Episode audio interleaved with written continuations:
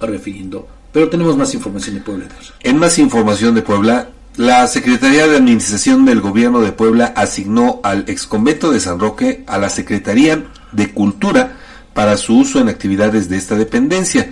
El inmueble, ubicado en la avenida Juan de Palafox y Mendoza, en el centro histórico de la ciudad de Puebla, tiene una superficie de 2.683 metros cuadrados, de acuerdo con datos oficiales, y la Dirección de Bienes Muebles e Inmuebles de la Secretaría de Administración inspeccionará y vigilará que el recinto se utilice para el fin asignado.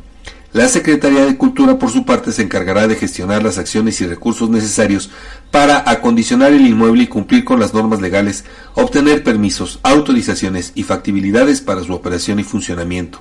También realizará acciones para la conservación, mantenimiento, vigilancia y administración del exconvento, así como el pago de servicios y cargas administrativas y fiscales correspondientes.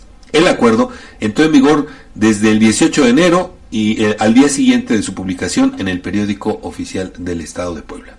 Y bueno, antes de ir a la pausa, fíjese que eh, pues aquí también